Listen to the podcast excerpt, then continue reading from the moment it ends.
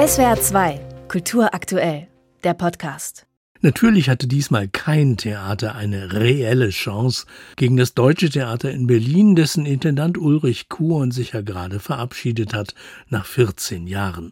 Kuhns Karriere bleibt einzigartig mit dem Start in Konstanz, den Wechseln nach Hannover, Hamburg und Berlin, mit der Erfindung und Durchsetzung des wichtigsten Festivals für Autorinnen und Autoren, dessen Geschichte ja in Hannover begann.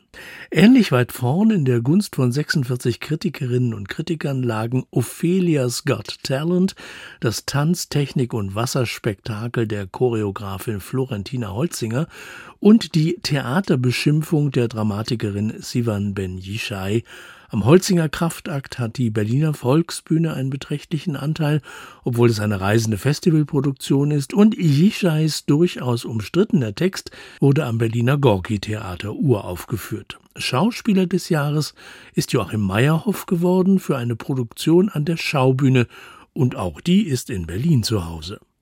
Spätestens hier muss gefragt werden, was diese Hitparade eigentlich repräsentiert, außer Berlin. Immerhin stößt aus Zürich die Schauspielerin Wiebke Mollenhauer zum Kreis der Gekürten. Der Ruhm für die aufregendste Bühne teilt sich Berlin immerhin mit Rike Süßkos Handke-Uraufführung in Wien. Den für die schönsten Kostüme erhalten anteilig wieder Süßkos Wiener Handke und der Sommernachtstraum von Antu Romero Nunes aus Basel. Erst mit den Namen des künstlerischen Nachwuchses tauchen neben noch mehr Wien und Berlin auch mal die Namen einiger anderer wichtiger Theaterstädte auf. Aber in Stuttgart, Freiburg und Münster, Frankfurt, Köln und Hamburg, generell eigentlich im ganzen Theaterland zwischen Konstanz und Kiel, Aachen und Nürnberg, Dresden und Düsseldorf wird offenbar Theater gespielt, das keinerlei Erwähnung wert ist. Langweiliger also als die Hitparade dieses Jahres war lange keine mehr.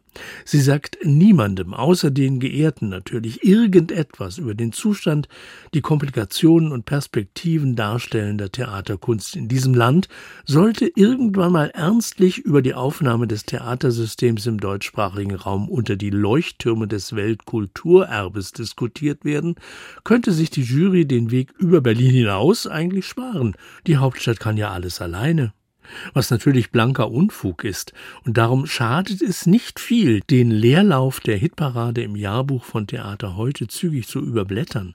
Nicht mal das Ärgernis der Saison fordert ernsthaft heraus, denn natürlich liegt die Hundekot-Attacke des hannoverschen Choreografen Marco Göke auf eine Kritikerin vorn. Gähn. Wem wirklich an der Fort- und Weiterentwicklung des Theaters gelegen ist, des städtischen wie des staatlichen und des Theaters der sogenannten freien Szene, der findet reichlich Futter zum Nachdenken und zum Widerspruch in den Beiträgen unter dem zentralen Heftmotto Knappheit und in der Umfrage darüber, worauf das Theater im Alltag ganz gut verzichten könnte. Kann es auf starke Stücke verzichten zugunsten der Performance, auf besondere Schauspielerinnen und Schauspieler? Kann es auf Regiekonzepte oder politische Diskurse verzichten, auf eindrucksvolle Bühnen oder auf sozial verantwortlich agierende Theaterbetriebe und Tarifverträge? Darum geht's, nicht um die Hitparade. SWR 2 Kultur aktuell. Überall, wo es Podcasts gibt.